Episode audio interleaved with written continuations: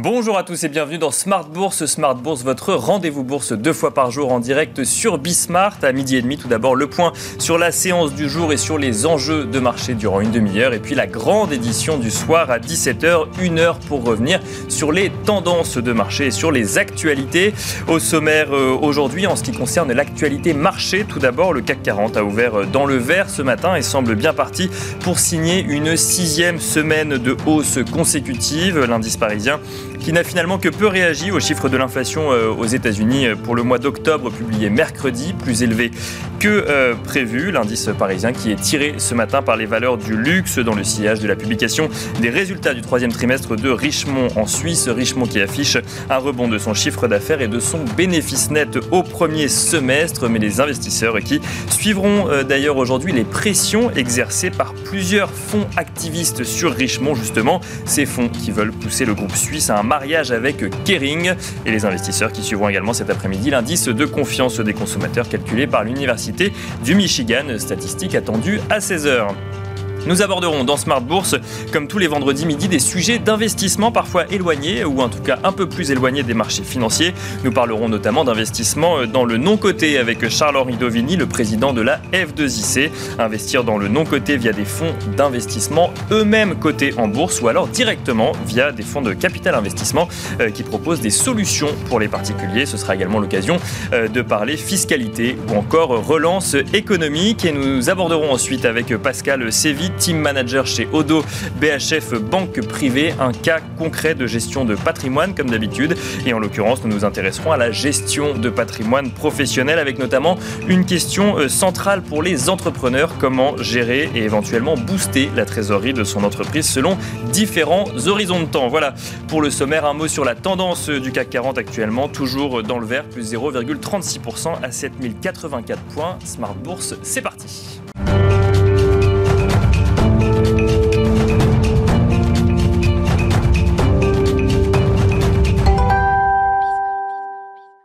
Et on commence avec euh, la thématique de l'investissement dans le non-coté, un sujet qui revient régulièrement dans les thématiques euh, d'investissement. Plusieurs fonds s'ouvrent euh, en effet aux particuliers face au surplus d'épargne accumulé pendant la crise Covid, mais plusieurs fonds investissement, investissant pardon, dans le non-coté vont également chercher des capitaux donc sur les marchés boursiers, à l'instar d'Audacia ou encore d'Antin Infrastructure qui ont réalisé leur IPO il n'y a pas longtemps sur Euronext Paris. Que veut dire investir dans le non-coté et quelles options pour l'investissement investisseurs. Nous en parlons avec Charles-Henri Dovigny, le président de la F2IC. Bonjour Charles-Henri Dovigny. Bonjour Nicolas. Bienvenue euh, sur ce plateau. Alors euh, pour poser un petit peu le contexte, euh, on peut rappeler le non-côté au premier semestre 2021, c'est 18 milliards d'euros, dont 10 pour le private equity. On a retrouvé les niveaux d'avant-crise. Selon la typologie d'investissement entre capital développement, capital risque ou capital innovation, on a même parfois dépassé les niveaux de février 2020. Comment est-ce qu'on peut expliquer cet engouement pour le non-côté actuellement alors que les marchés sont plus haut bah, En fait, on s'aperçoit que euh, cet engouement est lié à la création d'entreprises. En fait, depuis quand même pas mal d'années, vous avez beaucoup d'entrepreneurs qui réussissent. Euh, la France, depuis 4-5 euh, ans, a pu développer de nombreuses entreprises qui sont devenues des licornes. Mhm. Et ça, on en a beaucoup parlé dans la presse. Vous avez du Doctolib, vous avez du Believe, vous avez du Activity, vous avez du euh, NeoN, vous avez, Black, back market. Que Vous avez à peu près 16 licornes qui ont 16 boîtes françaises qui sont devenues des licornes, c'est-à-dire des boîtes valorisées à plus d'un milliard d'euros.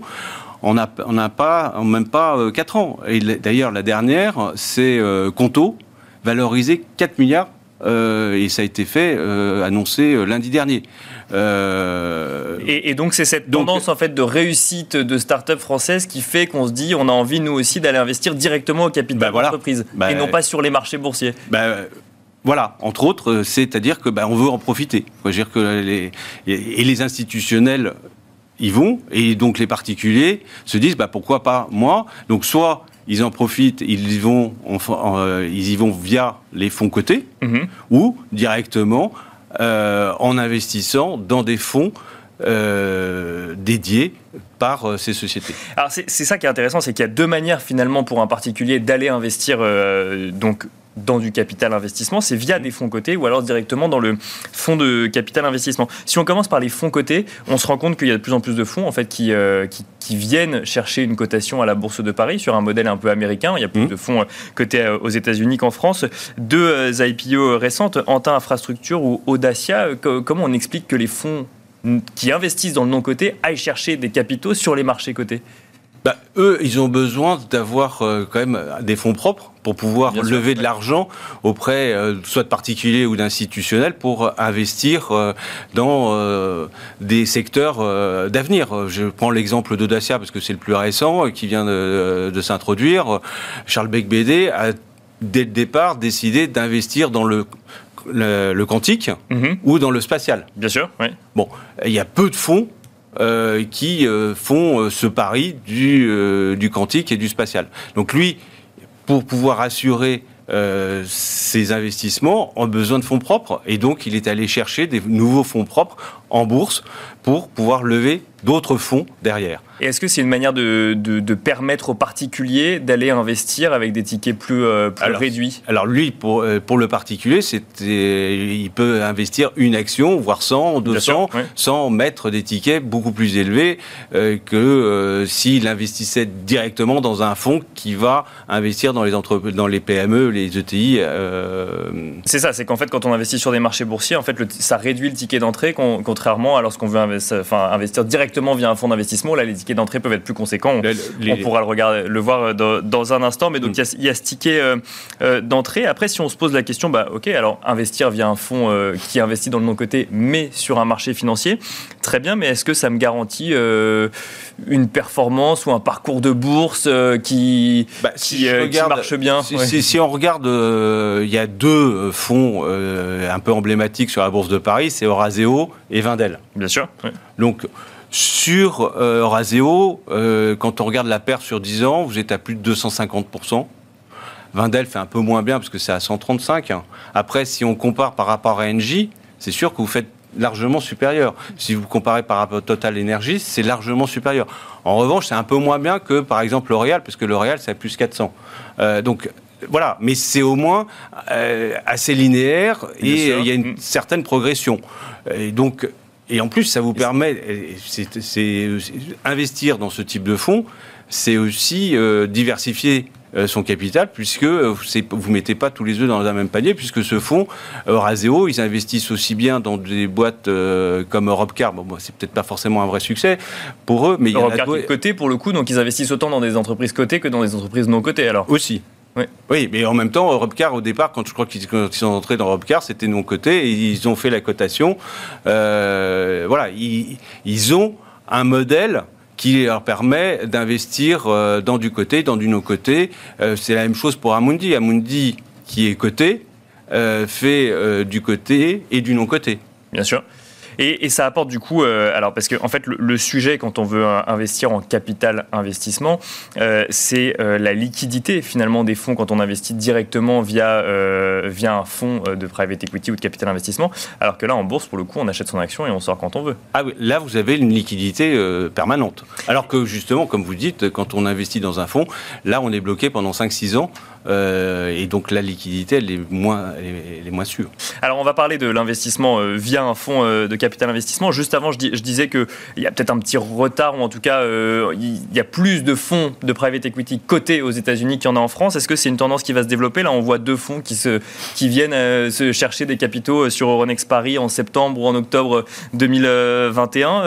Est-ce que ça va en appeler d'autres? Est-ce qu'on bah, doit s'attendre à d'autres fonds de private equity?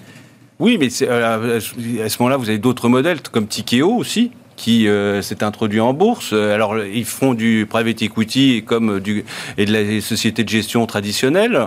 Donc, à Mundi, on, le citait, euh, il y aura peut-être d'autres fonds qui vont s'intéresser aussi à aller chercher de nouveaux capitaux en bourse. pourquoi pas? Et alors, il y a un autre moyen pour le, particulier ou euh, enfin l'investisseur qui veut investir en private equity, c'est directement via un fonds, puisque euh, il y a euh, plusieurs fonds de private equity qui avant s'adresser à une clientèle plus institutionnelle qui ouvre en fait des solutions pour que les particuliers puissent venir investir.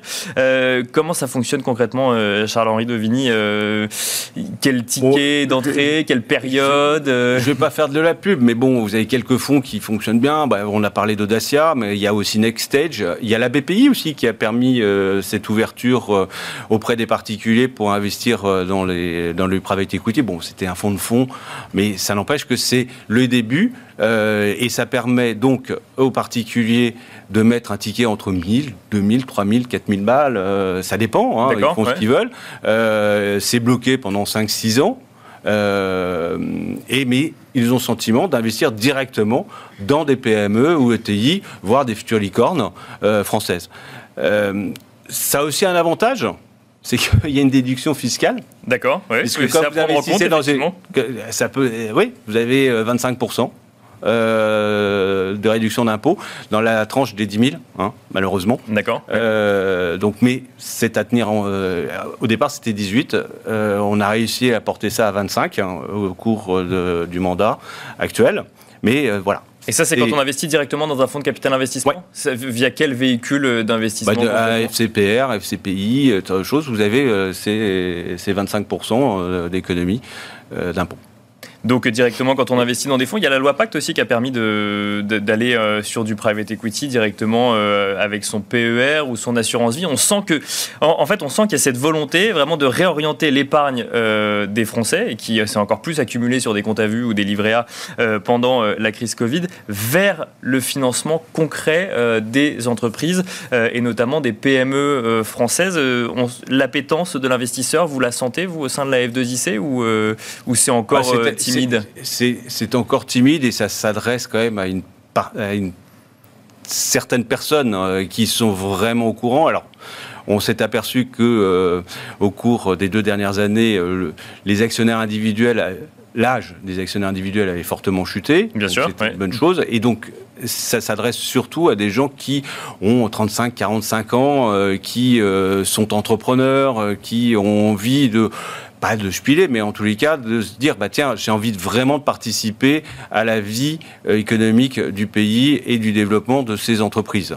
Euh, je vois, pour l'instant, parmi nos actionnaires plutôt traditionnels. Bien sûr. Euh, il y avait la carotte fiscale à l'époque du, de l'ISF, PME, donc là, il y en avait quand même un certain nombre. Depuis 2017, il n'y a plus cette carotte fiscale de, de l'ISF PME.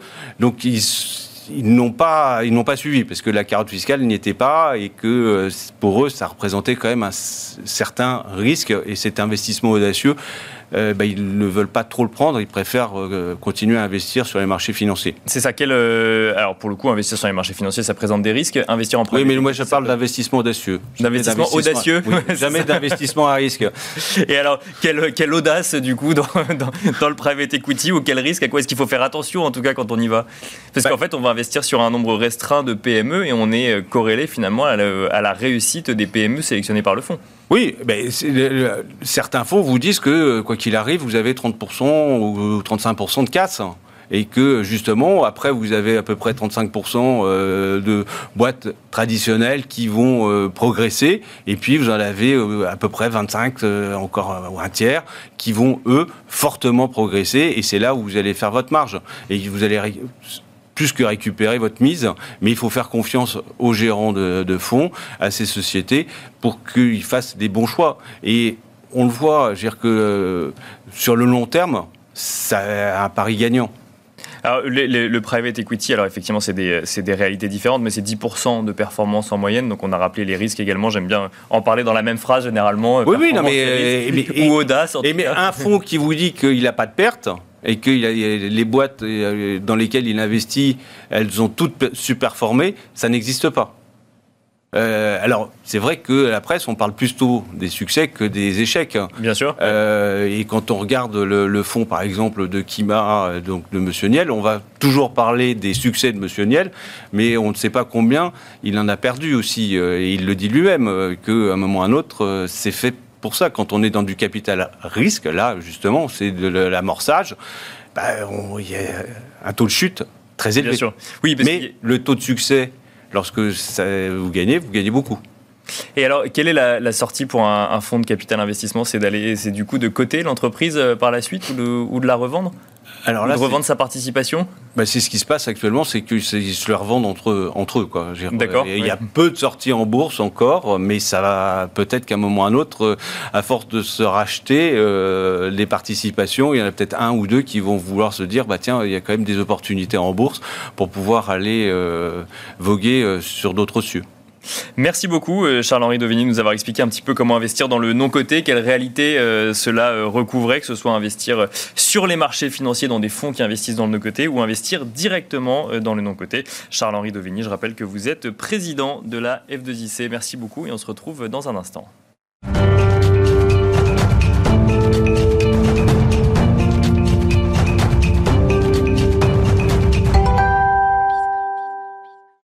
Et on enchaîne tout de suite sur un tout autre sujet. Nous allons nous intéresser à la gestion de patrimoine de l'entrepreneur, mais euh, via le prisme non pas de sa gestion de patrimoine personnel, mais de sa gestion patrimoine professionnel. Nous en parlons avec Pascal Sévy, team manager chez Odo BHF Banque Privée. Bonjour Pascal Sévy. Bonjour Nicolas. Bienvenue euh, sur ce plateau. Alors vous êtes venu comme d'habitude avec un cas concret, le cas d'un dirigeant d'entreprise dans le domaine de l'hôtellerie qui cherche à optimiser la gestion de trésorerie de son entreprise. Euh, peut-être avant d'aller sur le cas concret, une question un peu plus euh, générale.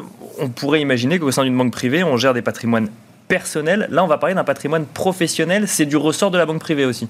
Oui, et c'est vrai que les entrepreneurs ne vont pas forcément avoir le réflexe d'aller consulter une banque privée pour gérer leur trésorerie. Après, dans une banque privée, il faut qu'il y ait quand même une dimension patrimoniale. D'accord. Ce qu'on ne veut pas faire et qu'on ne sait pas faire et qui n'est vraiment pas notre métier, c'est de gérer la partie plutôt commerciale, avec beaucoup de flux de paiement, etc. Mais quand il y a de la trésorerie qui s'est accumulée dans une personne morale, que ce soit une société opérationnelle ou autre, à condition d'avoir un horizon temps qui est quand même un petit peu conséquent, on est tout à fait à même de proposer des solutions d'investissement. Et alors, quelle différence entre du coup ce, ce cas-là et euh, du pur patrimonial? Est-ce qu'on gère les choses différemment? Alors, on, va vraiment faire très attention aux échéances que va nous expliquer l'entrepreneur. Donc, typiquement, un entrepreneur qui vient nous voir en disant euh, optimiser ma trésorerie, dans un an, j'en ai besoin, on va lui refermer la porte parce que, vu les taux d'intérêt aujourd'hui, il n'y a vraiment rien qu'on pourra faire pour lui. En revanche, à partir du moment où il nous annonce qu'il a des échéances un petit peu plus long terme, on va être capable de lui proposer une solution. Mais par rapport, je dirais, à un particulier, la question quand même de l'horizon temps va toujours se poser, mais on sera encore plus précautionneux quand il s'agit d'une entreprise opérationnelle, parce que vraiment le but, c'est absolument pas de le bloquer dans le développement de son entreprise en faisant de la gestion euh, de ses actifs financiers. Et alors du coup, vous êtes venu avec un cas concret, hein, anonymisé évidemment. Euh, est-ce que vous pouvez nous en dire un peu plus sur la situation du client, euh, du client aujourd'hui? Tout à fait. En fait, c'est donc c'est effectivement une société opérationnelle qui a accumulé pas mal de trésorerie. Aujourd'hui, les besoins court terme sont couverts, donc il se retrouve en fait avec une enveloppe assez importante. D'accord. Et il sait qu'a priori, il n'a pas vraiment de besoin, en tout cas sur une partie de la somme, avant au moins le premier horizon pour lui, c'est 1-3 ans. D'accord. Donc en fait, il nous a expliqué qu'on peut partager sa trésorerie en trois poches équivalentes. Euh, une poche qui, sur laquelle on doit avoir une approche plutôt effectivement à 3 ans pour nous, à trois ans, c'est du court terme. Hein. D'accord, oui, bien sûr. Dans notre vocabulaire. Pas forcément pour l'entrepreneur, mais oui, ça c'est autre chose. Même pour un particulier, mais vraiment, un trois ans, c'est du court terme. Comme je vous l'ai dit, il n'y a aucune solution qu'on peut faire à moins d'un an. Enfin, D'accord. En tout cas, ce serait un petit peu aberrant. Sur du moyen terme, on considère des horizons à 3-5 ans. Et sur du long terme, on est au-delà de 5 ans. Et c'est comme ça, en tenant compte bien sûr aussi du contexte de marché, qu'on va dessiner une euh, solution d'investissement pour lui. Alors, quand on parle de gestion de patrimoine, il y a quand même des, termes qui reviennent souvent. Horizon de temps, vous venez d'en parler, ou également la liquidité euh, de l'investissement. On en parlait du, dans le cadre du private equity mm, mm. Euh, il y a un instant. C'est quoi la différence entre les deux? Bah, Je trouve que quand on discute avec nos clients, il y a souvent une confusion. En fait, euh, quand ils, demandent est-ce que le portefeuille est liquide, euh, nous, on va, on va souvent répondre oui, parce que les produits qu'on emploie, dans leur grande majorité, sont quand même assez liquides. Mais ça ne veut pas dire qu'on a envie d'en sortir au moment où le client en aura besoin. C'est pour ça que ces échéances sont vraiment très importantes. Oui, il y a une différence entre vouloir et pouvoir. Enfin, on peut en sortir, mais ce n'est pas forcément le moment d'en sortir. Voilà, c'est exactement ça. Et quand vous regardez, par exemple, les actions, euh, en général, quand on réfléchit horizontal sur une poche action, on va plutôt être quand même sur des... On conseillera plutôt 5 ans. Vous regardez les prospectus des fonds qui investissent en actions, ils vont vous dire quand même que c'est plutôt des horizons à 5 ans. En revanche, une action est liquide tous les jours. Il y a une cotation quotidienne. Donc, pour vendre une action, quand c'est sur un grand groupe, vous vendez 10 actions Kering, avant que j'ai terminé ma phrase, ce sera déjà vendu sur le marché. Donc, il faut faire vraiment très attention à cet aspect. Et l'idée, c'est que qu'on puisse liquider le portefeuille, c'est une chose, pour pouvoir répondre à son échéance. Mais effectivement, quand on n'a pas envie de le faire à un mauvais moment, euh, il faut qu'on puisse considérer quand même là aussi l'horizon temps. Bien sûr. je, vais, vous prendre un, exemple qui sera peut-être un peu plus concret. si on parle de produits structurés, donc produit structuré, c'est un produit qui est émis avec un sous-jacent qui peut être un sous-jacent action par exemple, et qui souvent offre une protection à maturité. Donc admettons qu'il y a une protection au bout de 5 ans, il va avoir une cotation quotidienne. Donc le client veut en sortir, on va lui dire bien sûr, on peut vendre. Sauf que si le sous-jacent est à moins 20, il va sortir avec une perte importante en cours de vie. S'il attend la maturité les 5 ans, il est protégé par exemple à 95% de son investissement, la protection s'appliquera à maturité. Donc c'est toute la différence entre la liquidité qui, elle, est quotidienne et l'horizontal qui, lui, va être beaucoup plus long terme. Ça, on peut, on peut effectivement sortir de son investissement, mais ce n'est pas forcément toujours le bon moment euh, pour le faire. Si on reprend le, euh, le, cas concret euh, que, que, donc, que vous nous avez apporté, sur la base de votre diagnostic financier, trois horizons de temps, du coup, court, moyen, long terme, qu'est-ce que vous lui avez proposé, du mhm. coup? Alors justement, sur, sur la poche court terme, on a considéré les produits structurés parce qu'on arrive encore aujourd'hui à avoir des cotations sur ces produits-là qui peuvent durer entre 1 et 3 ans. D'accord. L'autre possibilité, c'est de racheter au secondaire des produits déjà émis. Donc, par exemple, un produit qui est sur 5 ans, on l'achète au bout de 2 ans, 2 ans et demi. On respecte comme ça l'horizon temps à condition, bien sûr, que ce soit intéressant pour, pour notre client. Euh, je peux peut-être vous, vous, donner un, un, exemple concret, parce que les produits structurés, d'abord, tout est possible en termes de maturité, sous-jacent, émetteur, etc. C'est souvent je trouve une solution d'investissement qui est assez décriée, parce qu'elle est, je pense, assez incomprise et qu'elle comporte malgré tout quelques risques euh, qu'il ne faut pas négliger. Puis, puis, ça fait appel à des options, ça fait peur, donc euh, généralement on, essaie de se tenir à l'écart. C'est ça, parce qu'en fait, vous avez, euh, ça peut s'assimiler à la fois à de l'option, de l'obligation, de l'action, donc ce mix fait parfois un petit peu peur. Néanmoins, il y a des, des périodes de marché qui sont très attractives pour, pour le faire. Normalement, quand il y a de la volatilité, on arrive à voir des choses intéressantes. Alors, pour vous donner un exemple, il va y avoir un émetteur qui est souvent une grande banque peut être BNP, Société Générale et autres. Il y a un sous-jacent. Prenons l'exemple de Total. Mhm. Et ensuite, on va structurer un produit un petit peu comme bon nous semble, en fonction de notre lecture aussi du marché et sur cette action. Par exemple, le produit qu'on a créé, euh, on va faire un constat au bout d'un trimestre. Si jamais le cours de bourse de Total n'a pas perdu plus de 10% par rapport au moment où on est rentré dans le produit, le produit s'arrête, notre client sort avec un coupon de 5% et son capital. D'accord. Si ce n'est pas le cas, on va à l'échéance suivante. Pareil, même constat. A-t-on perdu plus de 10% par rapport au point d'entrée? Si ce n'est pas le cas, on sort avec deux coupons, parce qu'il y a un effet mémoire. on prend 10% sur deux trimestres et on récupère son capital. Troisième échéance, même constat.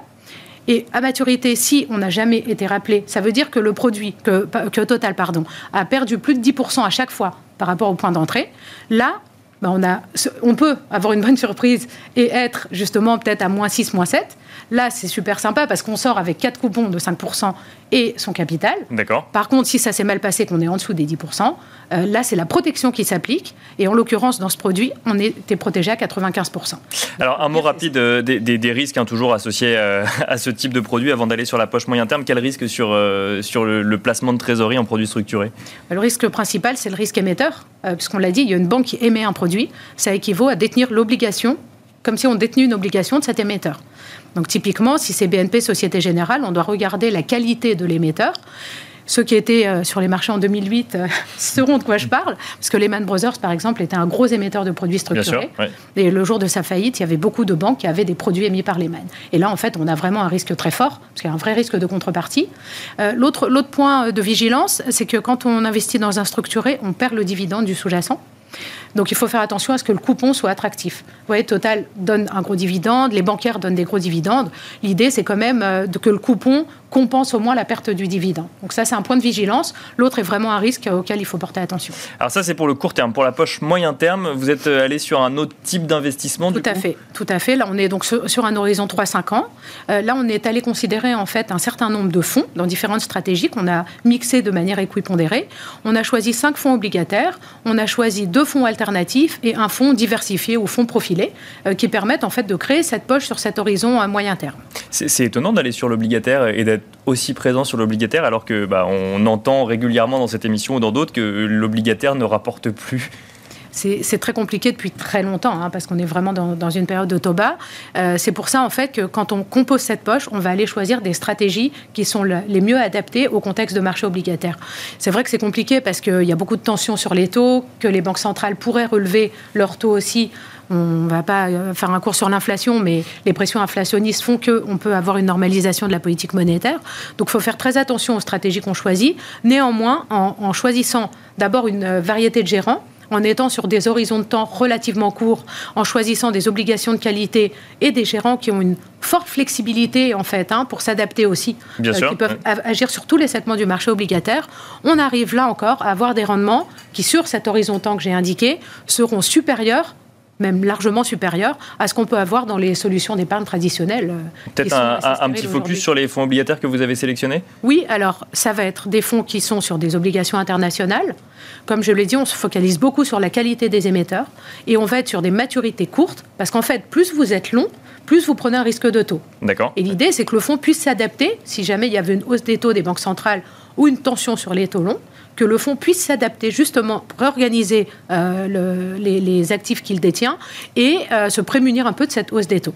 Et en faisant tout ça, on arrive quand même à, trouver un mix intéressant. Alors ça, c'est pour l'obligataire, mais il y a également, vous nous l'avez dit, des fonds alternatifs. Oui. Un, mot peut-être sur ce que c'est qu'un fonds alternatif. Oui, alors là, comme dans les produits structurés, il y a pléthore de solutions, il en existe des dizaines, donc c'est ce qu'on a appelé les hedge funds pendant très longtemps.